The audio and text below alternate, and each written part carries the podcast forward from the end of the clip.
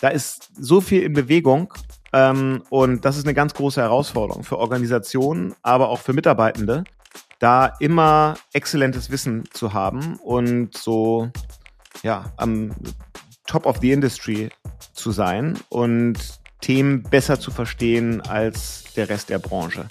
Das ist eigentlich unser Anspruch dabei.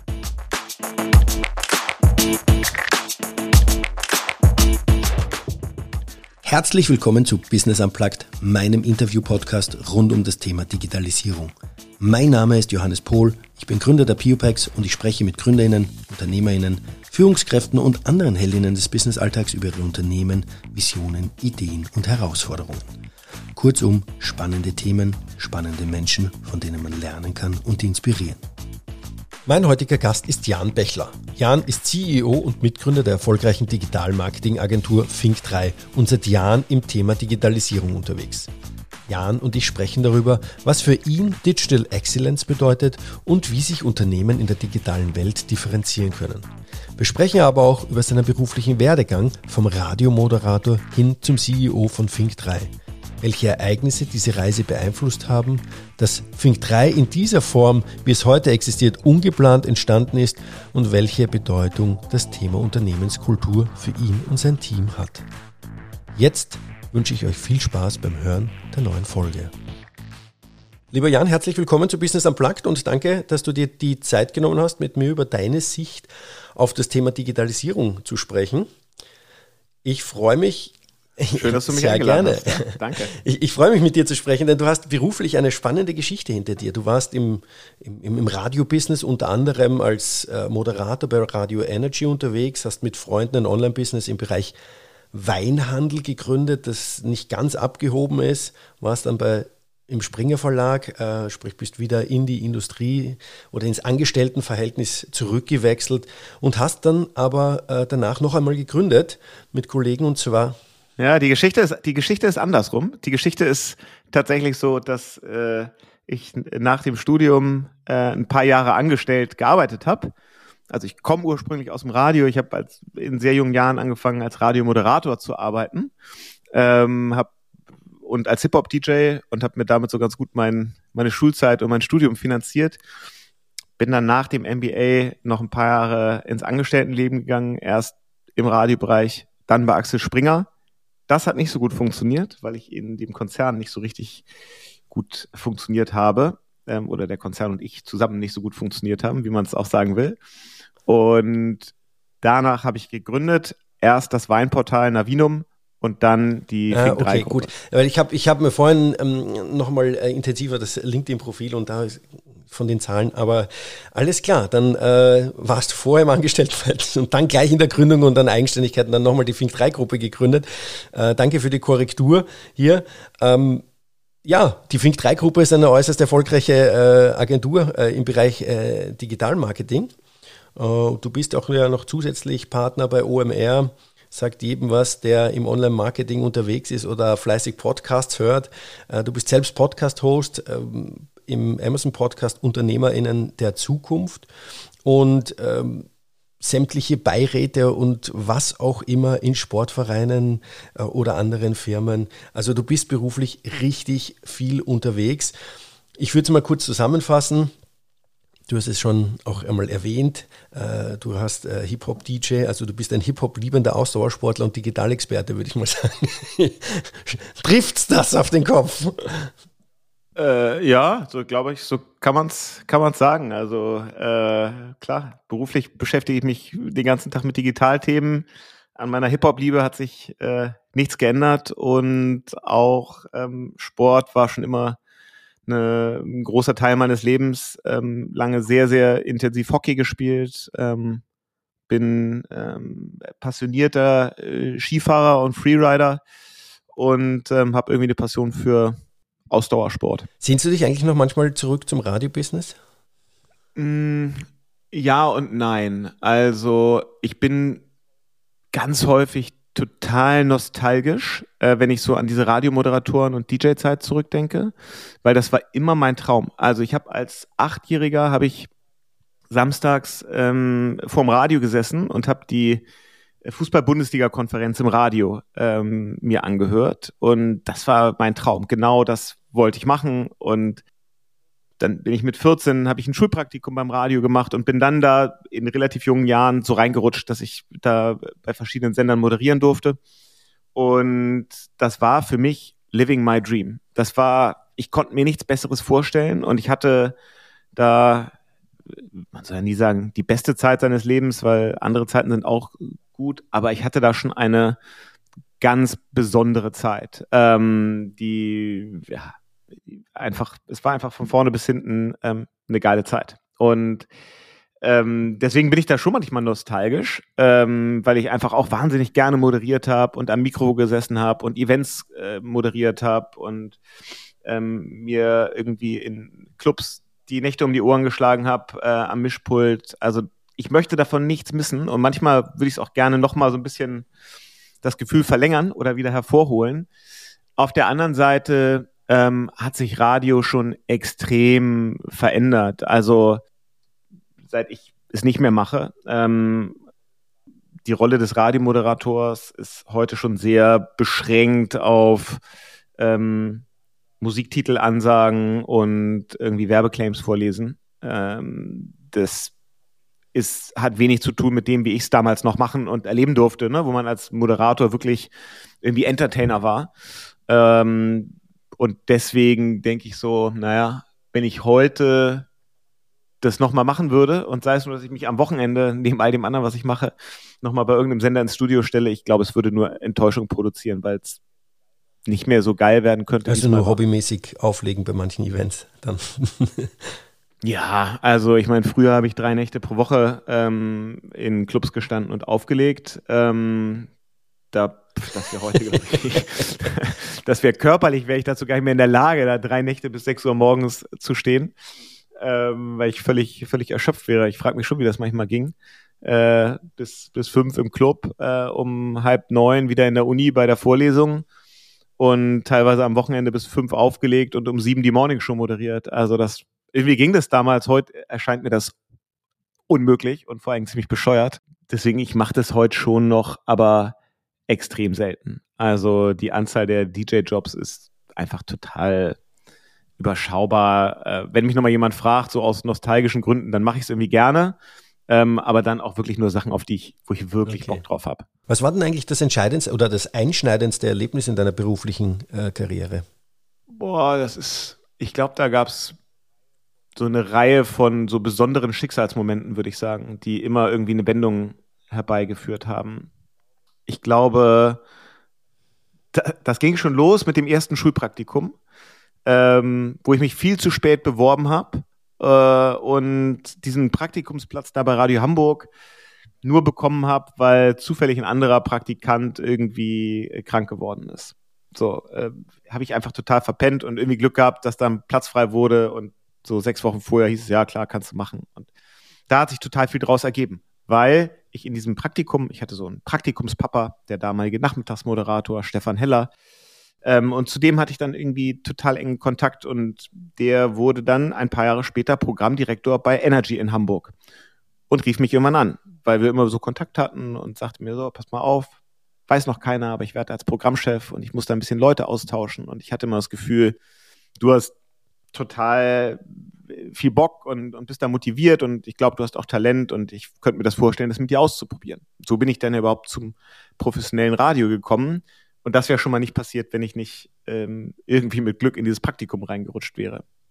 Dann war sicherlich äh, ein sehr besonderer Moment, ähm, mich äh, nach meinem ersten Studium noch für eine MBA zu entscheiden an der Hamburg Media School damals ein totales Experiment. Die Schule gab es ganz neu, es gab überhaupt keine Erfahrungswerte. Ähm, und das war sicherlich besonders, weil ich da die Menschen kennengelernt habe, die mich bis heute beruflich sehr stark prägen. Auf der einen Seite Philipp Westermeier, mit dem ich über die UMR verbunden bin und der einer meiner allerengsten Freunde ist. Und auf der anderen Seite Tim und Björn, mit denen ich während dieses MBAs so ein festes Projektteam war und wo wir sehr gut gelernt haben, dass wir gut miteinander arbeiten können und uns sehr mögen und ähm, immer mal so rumgesponnen haben, ja, ja, irgendwann machen wir uns selbstständig. Das war dann ja aber jetzt nicht sofort so, sondern wir sind alle erstmal in Angestelltenjobs gegangen. Ich war erst noch im Radiobereich, habe mich da so um Digitalisierungsthemen gekümmert, Internetradio, Podcasts. Richtiges Thema, nur leider zehn Jahre zu früh. Das war so 2007. Würde ich sagen, der Riecher war gut, aber das Timing war ziemlich schlecht, weil es einfach erst zehn Jahre später so richtig relevant wurde. Und dann bin ich von da zu Axel Springer gegangen und habe ähm, da sicherlich einen, ja, einen harten Rückschlag erlebt, weil das in der Funktion, in der ich da eingestellt wurde, als Angestellter überhaupt nicht funktioniert hat. Was, glaube ich, zum großen Teil auch mein Fehler war, weil ich da, ähm, glaube ich, einfach falsch eingeflogen bin und so eine falsche Vorstellung hatte, wie so ein großer Konzern läuft, wenn man vorher von so einem Mittelständler im Radiobereich kommt. Und dann war es so, dass das eben in der Probezeit endete ähm, und genau zu der Zeit auch meine damalige Beziehung in die Brüche ging. Also wirklich genau zu der Zeit, in der gleichen Woche. Und ich auf einmal da stand und so alle Eckpfeiler auf einmal weg waren, ja. Also Job weg, Beziehung weg, ähm, Wohnung war auch klar, muss ich jetzt raus. Ähm, das fühlte sich schon ziemlich nackt an. Und da war es dann eben so, dass ich so drüber nachgedacht habe, ah ja, vielleicht ist jetzt so der richtige Moment, das in die Tat umzusetzen, was du mit Tim und Björn immer schon mal so besprochen hattest, nämlich irgendwann mal zu gründen. So diese ganzen Gedankenspiele, die wir so während der Uni irgendwie hatten. Und ich weiß das noch, das war ein sehr besonderes Erlebnis, dass ich dann in Berlin am Hauptbahnhof stand ähm, und da, wo Berlin am schönsten ist, nämlich Gleis 7, wo der Zug nach Hamburg fährt. ja. Ähm, und ähm, mir überlegt, ja, ich glaube, ähm, du musst mal Tim und Björn anrufen und wir müssen mal reden und gucken, ob wir das nicht jetzt machen. Und es ist genau so, wie ich sage, ne? in dem Moment steht auf einmal Tim vor mir. Das ist ja so einer dieser am, schönsten Ort Berlins. Momente. Und dann ja, genau. Dann stand er da vor mir, ähm, weil er, ich glaube, auf einer Konferenz war in Berlin und eben auch zurück nach Hamburg wollte. Und dann habe ich gesagt, okay, das ist ein Wink des Schicksals. Wir müssen reden. Wir gehen jetzt in den äh, hier in den ähm, Speisewagen und bestellen uns zwei große Bier. Ähm, wir müssen reden. Und ja, Tim war zu der Zeit bei, bei Gruner und Ja und hatte auch das Gefühl, es wird mal Zeit für was Neues. Und irgendwie hat man das Gefühl, diese Partnerschaft von damals aus dem MBA, die, ähm, die trägt bis heute und das Vertrauen ist da und wir glauben, dass wir zusammen gute Sachen machen können. Und dann haben wir Björn angerufen, haben gesagt, du musst mal nach Hamburg kommen. Der war zu der Zeit in München. Und dann haben wir uns ein Wochenende an der Uni eingeschlossen, also an unserer alten MBA-School, ähm, in so einem Projektraum, den die uns gegeben haben. Und haben eine weiße Wand voll gemalt mit ähm, Ideen und Projekten und Themen und Geschäftsmodellen, wo wir irgendwie das Gefühl hatten, das könnte zu uns passen und das ist auch nützlich, also ist auch erfolgsversprechend. Und ja, dann ähm, haben wir unsere Jobs gekündigt. Also ich musste ja nicht mehr, aber die beiden anderen. Ähm, und haben dann tatsächlich äh, uns selbstständig gemacht. Und deswegen, es gibt, glaube ich, so ein paar so Schicksalsmomente, wo ähm, wo viele zusammenkamen, wo irgendwie sich so Weggabelungen ergeben haben, wo Leute ins Leben getreten sind, die dann für, für so entscheidende ja, Lebensabschnitte gesorgt haben. Äh, sehr, sehr spannend. Und die Fink 3-Gruppe, Fink 3 steht ja auch, wenn ich das äh, richtig recherchiert habe, für den Straßennamen, wo eigentlich ähm, die Uni steht. Äh, ihr habt sie dann gewählt als Name. genau, also es war so, es, es war tatsächlich so, wir saßen dann als wir alle irgendwann unsere Jobs gekündigt hatten, äh, saßen wir wieder in unserer alten Uni, die nämlich gesagt haben, ja komm hier fürs erste Jahr oder die ersten anderthalb, ne, ihr könnt ja bei uns ein Büro haben, kostet auch nichts. Ähm, ist so unsere Art der Gründerförderung. Und dann haben wir gesagt, wir äh, wissen noch gar nicht, was wir genau machen. Also diese Weinidee war nur eine von vielen. Ähm, aber wir haben gesagt, wir wollen auf jeden Fall ja, so eine Holdinggesellschaft gründen aus der wir dann unsere erste Idee ausgründen. Das hat ja vor allem steuerliche Vorteile. Und haben aber gedacht, naja, dieser, diese Holdinggesellschaft ist total egal, wie die heißt, weil die soll ja nie nach außen auftreten. Wir brauchen nur irgendeinen, der jetzt zum Notar gehen können. Und naja, dann saßen wir halt in der Straße, die heißt Finkenau. Und wir waren zu dritt. Und so kam dann die wenig kreative Namensfindung Fink 3 zustande die dann ja erst über ein paar Umwege später auch überhaupt ja als Marke bekannt wurde ähm, für das, was wir heute als Agenturgeschäft machen, aber ja eigentlich nie geplant haben. Euer Fokus, äh, ich habe es ja schon erwähnt, ihr seid äh, im Digi äh, digitalen Marketing unterwegs, ihr fokussiert euch auch auf den Mittelstand und äh, Venture Capital finanzierte Online-Unternehmen. Ihr sitzt in Hamburg und ihr habt dieses Jahr auch die Internationalisierung vorangetrieben. Einerseits mit dem Merger mit Fortress Brand äh, in New York und vor ein paar Tagen kam auch die Meldung raus, dass ihr mit Taylor and Pond Digital Marketing Agency aus Kalifornien merged. Äh, gratuliere erstmal dazu, ja, zu der Internationalisierung. Ist auch ein großer Schritt. War das eigentlich so geplant, äh, auch zu dem Zeitpunkt? Habt ihr das forciert oder kam es kam, so wie Tim steht auf einmal vor dir am, am Bahnhof? Vieles an Fink 3 war erstmal nicht geplant, bis wir dann angefangen haben, Sachen zu planen. Ähm, es war ja so, wir haben unser E-Commerce-Startup Navinum gegründet, eben einen Marktplatz für Weinhändler. Und der, ja, da ist viel Venture Capital reingeflossen und genauso viel wieder rausgeflossen. Also es hat einfach nicht funktioniert. Und dann haben wir irgendwann mit den Investoren einen total guten Deal, eine total faire Absprache gefunden, dass wir das nun irgendwie beenden ähm, und wie wir damit umgehen. Und nach diesem ja, Misserfolg ähm, oder zumindest nicht, nicht erfolgreichen Projekt haben wir aber trotzdem gesagt, wir glauben an diese Konstellation Tim, Björn und Jan.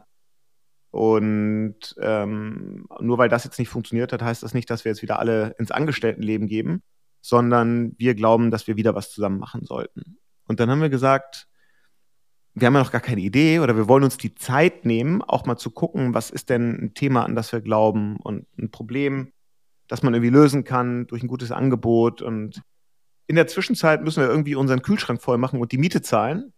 Und dann haben wir gesagt, naja, komm, dann machen wir so ein bisschen Freelance, Online-Marketing, Digital, Strategieberatung. Irgendwas, irgendwer wird uns schon buchen äh, zu äh, fairen Tagessätzen. Und wir machen das drei Tage pro Woche und den Rest der Zeit nehmen wir uns, um eben zu überlegen, was so unser nächstes, nächstes Projekt ist. Und da kam dann wieder die Fink 3 ins Spiel, weil wir brauchten ja irgendeine Gesellschaft, über die, die wir dann mal so ein paar Rechnungen schreiben können. Und dann lag die Fink 3 da halt eben rum und dann haben wir das über die gemacht. Und als sich das rumgesprochen hat, dass wir jetzt auf einmal Zeit haben und äh, irgendwie buchbar sind, sind wir überrannt worden mit Anfragen. Aus allen Ecken, so aus dem Netzwerk, kam irgendwie, hey, wir haben da ein Projekt, könnt ihr da ein bisschen was für machen, da könnten wir Unterstützung brauchen. Und wir waren relativ schnell an dem Punkt, dass wir gemerkt haben, wir, wir kommen da gar nicht mehr hinterher, all diese Anfragen irgendwie zu bedienen. Und ähm, vor allem kommen wir erst recht nicht mehr dazu, noch drüber nachzudenken, was wir eigentlich irgendwie als nächstes gründen wollen, weil wir total damit ausgelastet diese, diese ganzen Anfragen ähm, zu, zu bedienen. Und eigentlich müssten wir jetzt Leute einstellen, um der Nachfrage irgendwie gerecht zu werden. So, und naja, irgendwann haben wir dann mal uns in die Augen geguckt und haben gesagt, okay, vielleicht müssen wir ja gar nicht so lange überlegen, was unser nächstes, unsere nächste Firma ist. Vielleicht hat die nächste Idee uns gefunden, weil offensichtlich scheint man ja uns so digital Marketing Beratung irgendwie zuzutrauen. Also lass uns doch eine Agentur gründen. Und dann war aber dieser Name Fink 3, der ja nie genutzt werden sollte eigentlich. Der war dann jetzt irgendwie, hatte der sich so ein bisschen verselbstständigt und hatte sich so rumgesprochen. Und dann haben wir gedacht, naja, das ist eigentlich ein scheiß Name für eine Agentur, weil er nichts aussagt. Aber jetzt ist er irgendwie so in der Welt und ach komm, dann behalten wir den einfach, weil ein besserer fällt uns auch gerade nicht ein. Und dann haben wir eben gesagt, okay, dann gründen wir jetzt eine Agentur und haben für uns aber ganz klar gesagt, wir wollen nicht so eine Bauchladenagentur werden, die irgendwie alles macht. Ähm, das ist so ein bisschen so, ich vergleiche das immer mit einem Restaurant, wenn da auf der Speisekarte internationale Küche steht und du bekommst von Gyros über Trüffelpasta, ähm, Burger und äh, Thai Curry irgendwie alles, da muss man auch sagen, schnell weg, ja, weil wahrscheinlich schmeckt davon nichts richtig, richtig gut. Und wir glauben einfach, wenn man sagt, dass man alles kann, dann kann man nicht alles exzellent. Das geht einfach nicht. Und dazu kommt ja noch, in vielen Bereichen gab es zu der Zeit auch einfach schon sehr, sehr gute Agenturen. Also es macht einfach überhaupt keinen Sinn, die 517. SEO-Agentur zu gründen, weil da gibt es einfach total gute, gute Anbieter. Und deswegen haben wir so für uns definiert, hm, wir wollen uns auf Bereiche im Online-Marketing spezialisieren, die vielleicht am Anfang noch relativ klein sind, die aber das Potenzial haben, sehr schnell sehr groß zu werden. Da wollen wir dann die besten sein, die man eben findet. Weil wir sehr früh diese Themenbereiche besetzen. Und deswegen ist es so, dass zu der Fink 3 Gruppe heute eben so eine, eine mehrere Tochteragenturen gehören, die sich alle auf verschiedene Bereiche fokussieren. Und das Thema Internationalisierung, die um auf die Frage nochmal zurückzukommen, war die geplant oder ist das auch dann passiert, so wie am Anfang mit der Fink 3 Gruppe alles irgendwie so ein bisschen mehr passiert ist und die Planung erst später eingetreten ist? Ja, Fink 3 war von Tag 1 an als internationale Firma geplant. Wir haben tatsächlich als Tim, Björn und ich, also drei, äh, drei deutsche Dudes, als wir zusammen da in einem kleinen Raum saßen, haben wir gesagt, unsere Firmensprache ist Englisch. Und alles, was hier an Kommunikation stattfindet, ist Englisch. Warum? Ähm, weil wir A glauben, Online-Marketing ist sowieso ein internationales Geschäft ähm, das ist ja einer der schönen Dinge an diesen ganzen Digital-Marketing-Kanälen, dass man sie in der Regel global skalieren kann. Und das Zweite ist, wir fühlen uns nicht, also warum sollten wir nur für deutsche Kunden arbeiten? Ja, wir können auch für Kunden aus dem Ausland arbeiten. Und das Dritte ist, wir wollen gerne ein internationales, sehr diverses Team aufbauen. Aus zwei Gründen. A, weil es einfach total cool ist, in so einem internationalen Team zu arbeiten wo Menschen aus ganz unterschiedlichen Nationen und mit ganz unterschiedlichen kulturellen Backgrounds irgendwie arbeiten. Und das Zweite ist, weil es auch ein Vorteil ist im Recruiting, weil die Firmensprache Englisch ermöglicht es eben Mitarbeitern aus fast der ganzen Welt bei uns sofort zu arbeiten. Ähm, und es gibt immer viele Menschen, die aus dem Ausland nach Deutschland kommen, meistens der Liebe wegen, ähm, total gut ausgebildet sind, aber nicht ausreichend gut Deutsch sprechen, um jetzt in einer Firma, wo Deutsch die Firmensprache ist, mitzuarbeiten. Bei uns können die von Tag eins an voll produktiv arbeiten. Und deswegen ist das für uns auch so ein Vorteil noch ähm, auf dem Recruiting-Markt. Von daher war Fink 3 immer schon als internationale Firma gedacht. Wir haben dann auch vor sechs Jahren oder fünf Jahren ungefähr ein Büro in Bratislava aufgemacht, in der Slowakei. Haben dann jetzt, das hast du ja eben angesprochen, im Februar diesen Jahres nochmal einen großen Schritt gewagt. Einerseits ein Internationalisierungsschritt, andererseits ein unternehmerischer Schritt, ähm, wo wir uns mit einer amerikanischen Agentur, Fortress Brand und einem Private Equity Unternehmen zusammengetan haben, mit dem Ziel, eine globale Gruppe von Specialized Agencies und Anbietern für so globales E-Commerce-Geschäft äh, aufzubauen. Und ähm, das ist jetzt, ja klar, jetzt nochmal der, der ganz große Internationalisierungsschritt und auch unternehmerisch natürlich nochmal äh, ein, ja, nochmal ein neu, neues Kapitel, das man da irgendwie mitschreiben darf. Klingt auf jeden Fall spannend und nach einem spannenden oder spannenden nächste Woche und Monate, die ihr da vor euch habt. Ja, wahrscheinlich. ja, oder ja, Jahre ist richtig. Ähm, wenn man auf eure Website geht, dann springt einem der Satz an, Shaping Digital Excellence. Du hast das Wort Exzellenz auch schon äh, in den Mund genommen, hast gesagt, ja, wenn man sich auf alles konzentriert, kann man nicht in, einem, in einer Sache wirklich exzellent sein oder man kann nicht überall exzellent sein. Ähm, wenn ich in meinem Bereich, ich komme ja mehr aus dem Produktions-Supply Chain-Bereich und äh, wenn ich da über das Thema Operational Excellence spreche, kann ich das auch einteilen und sage, okay, das sind so die Themen, die machen Operational Excellence aus. Wie ist es bei Digital Excellence? Wie oder was ist für dich Digital Excellence? Kann man das irgendwie einordnen, wann, wann man oder wo man da angreifen muss, damit man in diese Richtung geht? Also erstmal dieses, dieser Claim Digital Excellence, der ähm, zielt auf zwei unterschiedliche Zielgruppen. Das ist auf der einen Seite ein Versprechen an Kunden. Wir helfen euch, euer Geschäft so zu formen, zu shapen, zu aufzusetzen, dass es digitale Exzellenz äh, in sich hat und dass ihr digitale Kanäle exzellent mit unserer Hilfe bespielen könnt. Es ist aber auch ein Versprechen an Mitarbeiter, dass wir denen helfen wollen, sich kontinuierlich weiterzuentwickeln, zu lernen, besser zu werden ähm, und ähm, digital ja, exzellent ausgebildet zu sein. Also Versprechen in beide Richtungen. Und was heißt jetzt digitale oder was heißt Digital Excellence?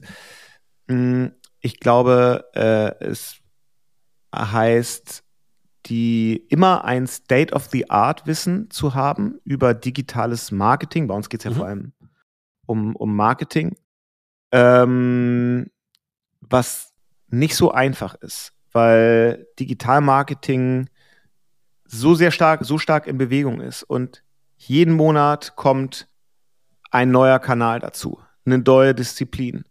Es ändern sich technische, regulatorische, rechtliche Rahmenbedingungen. Ähm, es äh, gibt neue Werbeformate, es gibt neue Sales-Kanäle.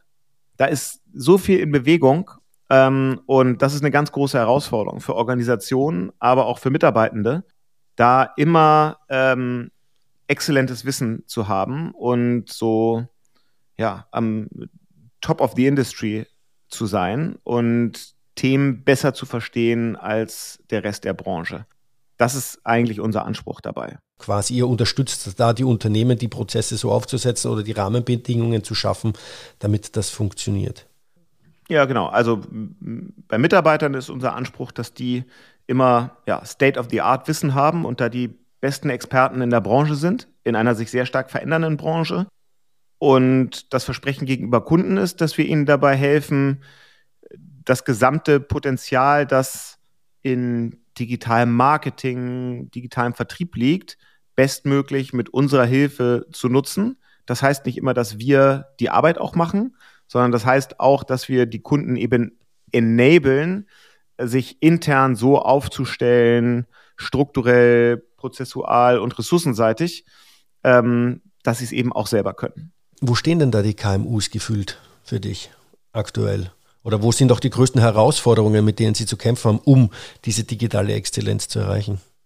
Ich glaube, darauf gibt es gar nicht so eine pauschale Antwort. Also wir arbeiten, wir haben ja, wir arbeiten sowohl für so den typischen deutschen Mittelstand, ähm, wir arbeiten viel für Venture Capital finanzierte Wachstumsunternehmen. Wir arbeiten aber auch für große Konzerne wie Bosch oder Unilever oder, oder Tesa. Ähm, wenn du jetzt so nach dem Mittelstand fragst, ich glaube, der, es gibt nicht die eine Antwort für alle. Ich glaube, es gibt wenige, aber doch noch einige Unternehmen, äh, die noch sehr stark davon profitieren, dass sie in der weniger digitalen Welt sehr erfolgreich waren und da bis heute irgendwie hohe, hohe Renditen abschöpfen können, ähm, weil ihre Branche, ihr Geschäftsmodell von Digitalisierung noch weniger stark erfasst worden ist als andere Branchen. Und ab und zu, aber wirklich selten, sehe ich da auch noch äh, Unternehmensführer, Führerinnen, die jetzt irgendwie, sagen wir mal, keine Digital Natives sind, ähm, die da auch wenig Veränderungswillen haben. Ähm, oder vielleicht immer noch das Gefühl haben, dass sich bei ihnen, ja, dass es nicht so dringend ist oder nicht so notwendig. Das Gros der Unternehmen hat das aber total verstanden. Und das ist ja erstmal der wichtige erste Schritt, ja, ein Bewusstsein dafür zu haben, dass man was tun muss. Die Herausforderung ist dann ja, dieses Bewusstsein auch in Aktionen umzusetzen. Und das ist dann häufiger das, ähm, das Problem. Und das Problem ist mannigfaltig. Ne? Auf der einen Seite ist das häufig so, dass Unternehmen, also dass es ja gut ist, wenn der Chef, der Inhaber, die Chefin, wer auch immer, dafür irgendwie den Sense of Urgency hat und versteht, wir müssen da was tun. Und häufig die, die Trainees, Ende 20, die haben das auch. Aber dazwischen gibt es eben so eine Schicht ähm, von, von Menschen, die jetzt vielleicht nicht wahnsinnig digital affin sind, die da auch eine gewisse, ja, gewisse Berührungsängste haben, die man eben auch mit auf diese Reise nehmen muss und die man davon überzeugen muss ähm, und dem man da Sorgen nehmen muss. Ich glaube, da gibt es noch genug Unternehmen, die damit, die damit strugglen, da so einen Kulturwandel und eine Begeisterung ähm, herbeizuführen. Und dann ist es so, dass alle Unternehmen, das gilt jetzt gar nicht irgendwie nur für Mittelständler, dass alle Unternehmen darunter leiden, dass wir einfach zu wenig DigitalexpertInnen äh, haben, die dabei auch helfen können. Und die Mittelständler, also ich meine, ne, der Kern des deutschen Mittelstands sitzt irgendwo äh, in Ostwestfalen, irgendwo auf der Alm und sitzt nicht in Hamburg, äh, Berlin oder München. Und da ist es natürlich noch viel schwieriger, ähm, dieses Talent hinzubekommen, weil es die dann irgendwie doch sehr stark in die Metropolen zieht. Und das ist, glaube ich, eine große Herausforderung, die, die viele Unternehmen äh, spüren und die auch insgesamt äh, in, in Deutschland ein Problem ist. Es gibt einfach zu wenig gut ausgebildetes Talent für diese Bereiche. Es ist ein interessantes Thema, das ich auch schon des Öfteren diskutiert habe mit unterschiedlichen InterviewpartnerInnen, äh, das Thema Ausbildung und Digitalisierung, was denn so anstehen müsste. Das möchte ich aber diesmal nicht aufreißen, sondern äh, ich würde gerne nochmal auf einen Begriff zu sprechen kommen, den ich auch bei euch auf der Website gefunden habe und der mir ins Auge gesprungen ist, und zwar der Begriff digitaler USP. Wie können sich deiner Meinung nach heute Unternehmen in der digitalen Welt noch sichtbar differenzieren? Also es gibt ja bestehende Plattformen, die können ja alle genutzt werden und so weiter und so fort und sagen, ja komm, können schnell einen, einen Online-Shop aufmachen und so und so weiter und so fort. Aber wo oder welche Möglichkeiten gibt es tatsächlich noch, aus deiner Sicht, sich digital zu differenzieren? Oder kommen wir dann wieder hin, dass es die Differenzierung dann wieder in den physischen Prozessen stattfindet? Mm, nee, nicht unbedingt. Also ich glaube, das hängt, das hängt total davon ab, was für eine Art von Unternehmen das ist, wie das Geschäftsmodell aussieht. Ähm, man muss schon sagen, wenn ich ähm, heute, weiß ich nicht, Kekse auf Amazon verkaufe, dann ist das sicherlich nicht so einfach, auf Amazon im Bereich Kekse jetzt einen sehr starken USP, einen digitalen USP herauszuarbeiten. Ähm, da muss das Produkt einfach gut sein. Das ist dann bei ihr ein, ein physischer USP, dass die Schokolade geil schmeckt. Ja, ähm, ich glaube, da ist es, da ist es schwierig. In anderen Bereichen gibt es den aber ähm, sehr stark. Also ich nehme mal ein Beispiel. Wir haben eine Tochteragentur, die sich sehr stark um das Thema CRM kümmert. Also wie kommuniziere ich mit Bestandskunden? Und da kann man, glaube ich, schon sehr stark einen USP herausarbeiten, wenn es einem besser als dem Wettbewerb gelingt, zusätzliche Marge aus bestehenden Kunden herauszuholen. Viele Unternehmen schmeißen immer noch wahnsinnig viel Mediabudget auf die großen Werbekanäle, um Neukunden zu gewinnen.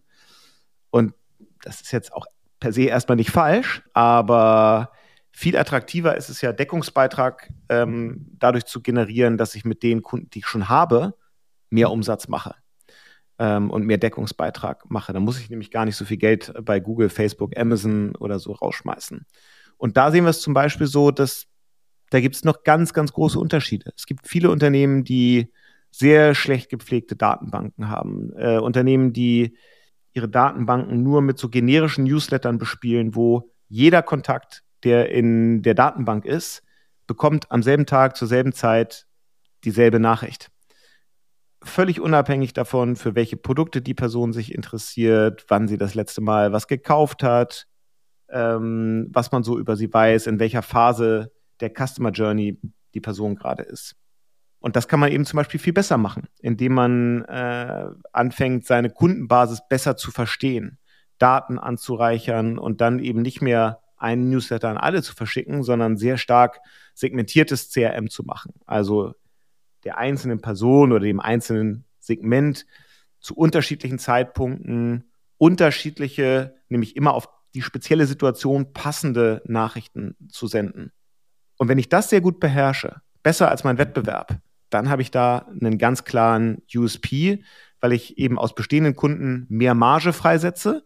Diese zusätzliche Marge kann ich dann auch wieder auf der Customer Acquisition Seite äh, investieren, um im Bereich Neukunden zu wachsen, weil ich da bei Google oder anderen Plattformen sind ja immer Gebotsverfahren die da im Anzeigenbereich stattfinden, weil ich da mir leisten kann, mehr für einen Neukunden auszugeben, weil ich hinten raus mehr Deckungsbeitrag generiere. Das heißt, da kann ich meine Wettbewerber so ein bisschen aus der Auktion rausdrängen. Und das ist sicherlich durch digitale Exzellenz eine Chance, sich da einen klaren USP herauszuarbeiten. Okay, sehr spannend. Also für mich vor allem der, der aus dem Maschinenbau, aus dem Bereich kommt, ja, und da auch nicht so drinnen steckt. Ähm, Jan, wenn man dir auf den sozialen Medien folgt, äh, kommt man um ein Thema nicht herum.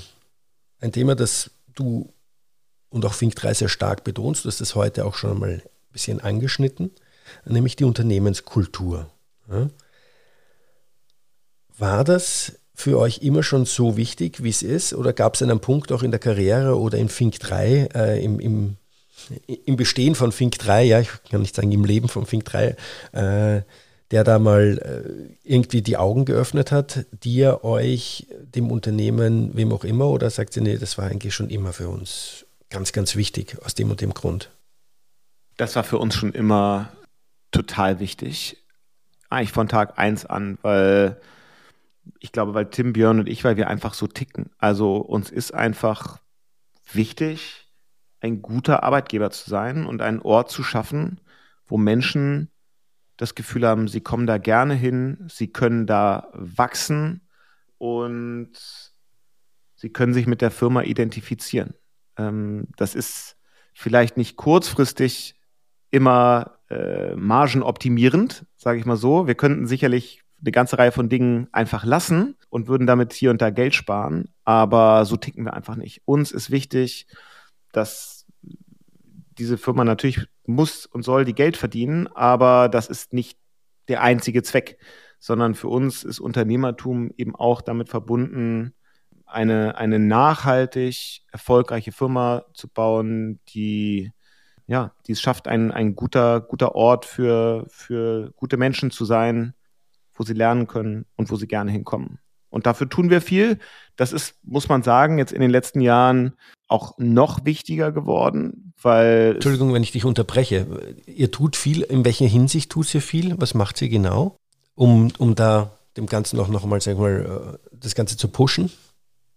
Hm, also ich glaube, wir versuchen immer Dinge zu machen, die, die ungewöhnlich sind oder die andere nicht machen, um uns dann auch so ein bisschen abzuheben. Also ich meine, heute redet jeder von Homeoffice und Remote Work. Wir haben das an äh, äh, schon ganz früh in unserer Unternehmensgeschichte haben wir das in unsere Firmenwerte reingeschrieben.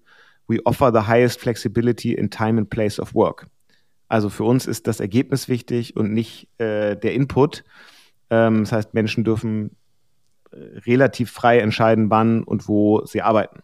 Ähm, wir versuchen sowas auch dann sogar noch ein bisschen auf die Spitze zu treiben, indem wir vor vier Jahren irgendwann gesagt haben, äh, wir, ähm, wir mieten ein Haus auf Mallorca, wo das Team dann hinfahren kann als Sommerbüro und können ja einfach da vom Strand, vom Pool äh, aus arbeiten und so ein bisschen Arbeit und Urlaub miteinander kombinieren.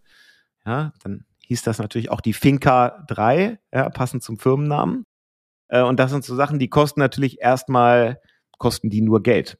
Ähm, aber ich glaube, die haben eben auch eine Wirkung und sorgen dafür, dass Leute gerne bei uns arbeiten. In der Corona-Pandemie ähm, haben wir, glaube ich, sehr exzessiv Dinge betrieben, um den Leuten weiter das Gefühl von einer Heimat und so Campfire-Moments zu geben mit Überraschungspaketen, jede Woche gab es irgendwelche virtuellen Events, wo das Team zusammengekommen ist, wo wir ihnen Köche nach Hause geschickt haben, die gekocht haben. Wir sind die letzten zwei Jahre, weil es keine Weihnachtsfeier gab, sind, ähm, sind meine Partner und ich in der Woche vor Weihnachten zu jedem Mitarbeiter nach Hause gefahren ähm, mit einem Geschenk und haben die zu Hause besucht und haben uns bedankt fürs letzte Jahr, ähm, was wir sonst vielleicht auf einer Weihnachtsfeier gemacht hätten, die es aber im Moment einfach nicht geben kann um da einfach Wertschätzung äh, aus, auszudrücken. Und ansonsten, ja, wir versuchen immer so ein bisschen Dinge zu machen, die vielleicht ungewöhnlich sind, die aber Mitarbeitern und Mitarbeiterinnen immer das Gefühl geben, hier werde ich wirklich wertgeschätzt, nicht nur als Arbeitskraft, sondern irgendwie als Mensch. Und ähm, hier verbringe ich gerne Zeit. Klingt nach echt ähm, spannenden Sachen, die ihr da macht und tut. Äh, und, und vielleicht als Hinweis, es, ihr seid nicht nur zehn Leute, ihr seid mehrere Leute, also das ist schon auch ein gewisser Aufwand, wenn man dann zu Weihnachten zu jedem hinfährt. Ja. ja. Nur für die ZuhörerInnen, dass die nicht, sich nicht denken, ja, ist ja einfach, wenn die drei Mitarbeiter haben, dann fahre ich mal schnell hin, ja, aber ihr seid ja doch schon größer. Ja, ähm, ja das stimmt. Durch den Merger den wir auch schon erwähnt haben, treffen ja jetzt drei unterschiedliche Kulturen aufeinander. Du hast auch gesagt, jeder hat irgendwie seinen eigenen Background, jeder hat seine Unternehmenskultur. Ähm, und ich habe da schmunzeln müssen, wie du das gesagt hast, weil das ist für mich eine, eine Steilvorlage für diese Frage. Ähm, es wird ja da sicher auch zu einem gewissen Culture Clash kommen. So wie ich das ähm, vermuten würde. Habt ihr euch darauf vorbereitet, beziehungsweise wie plant ihr mit diesem Thema umzugehen? Ja, also darauf gibt es zwei Antworten. Das eine ist, wir haben bei der, all den Gesprächen, die wir mit, mit Fortress geführt haben, sehr stark darauf geachtet, dass wir die, die gleichen Werte haben. Fortress ist von zwei Brüdern gegründet worden, die jetzt so ungefähr mein Alter sind, zwei, drei Jahre jünger, aber schon so grob dasselbe Alter, sehr ähnliche Philosophie, wie sie ihre Firma führen, wie sie mit Mitarbeitern, Mitarbeiterinnen äh, umgehen und was so das dahinterliegende Wertekonstrukt ist. Das haben wir extrem tief abgeprüft und uns viele Gedanken darüber gemacht. Das zweite ist, ich glaube, dass der, ähm, dass es gar nicht so ein, so ein Clash of Cultures geben wird, weil man schon sagen muss, das bleiben zwei oder das bleiben unabhängige Teams. Ähm, die Kollegen von Fortress sitzen eben in den USA, wir sitzen hier in Europa. Wir werden da, wo es Sinn macht, punktuell auf Kunden gemeinsam Projekte machen. Aber es ist jetzt ja nicht so, dass da zwei Organisationen komplett miteinander verschmelzen und wir da jetzt ähm, äh, komplett äh, vereinte Teams über verschiedene Standorte haben. Also die Teams und die Firmen funktionieren schon autark äh, weiter an ihren Standorten. Deswegen glaube ich, ist dieses Risiko von so einem Clash of Culture, den es sowieso nicht, glaube ich, groß geben würde, weil die Werte sehr ähnlich sind. Aber ich glaube, das Risiko ist einfach minimal. Okay. So, jetzt kommen wir zur letzten Frage, Jan. Drei Learnings, drei Learnings, die du den ZuhörerInnen und, äh, mitgeben möchtest. Sei es berufliche, sei es private, du kannst es dir aussuchen. Ah, ähm, das ist äh, eine gute Frage. Also, was ich, glaube ich, so in der unternehmerischen Reise äh, gelernt habe, ist, ähm, aus jeder Krise ist bei mir was richtig Gutes äh, entstanden. Ähm, ich nehme den Moment, wo ich bei Axel Springer gefeuert wurde und meine Beziehung in die Brüche ging. Ähm, wenn das nicht passiert wäre, hätte ich vielleicht nie mit Tim und Björn äh, gegründet. Und als Navinum nicht funktioniert hat und wir uns entschieden haben, das einzustellen, war das für mich auch eine ganz starke Krise und ich habe darunter sehr gelitten. Am Ende, ähm, ohne diese Krise, würde es heute Fink 3 äh, als sehr erfolgreiche Agentur nicht geben. Und das gibt mir so eine gewisse Resilienz, auch wenn heute mal Dinge schieflaufen, da jetzt nicht zu verzweifeln, sondern überzeugt zu sein, dass ähm, da schon am Ende äh, was Gutes bei rauskommen wird. Das ist das Erste. Das Zweite ist, ähm, das musste ich aber selber auch erst lernen, alles das, was wir hier machen und Projekte und Beruf und Karriere, das ist ähm, kein Sprint, sondern das ist eben ein Marathon.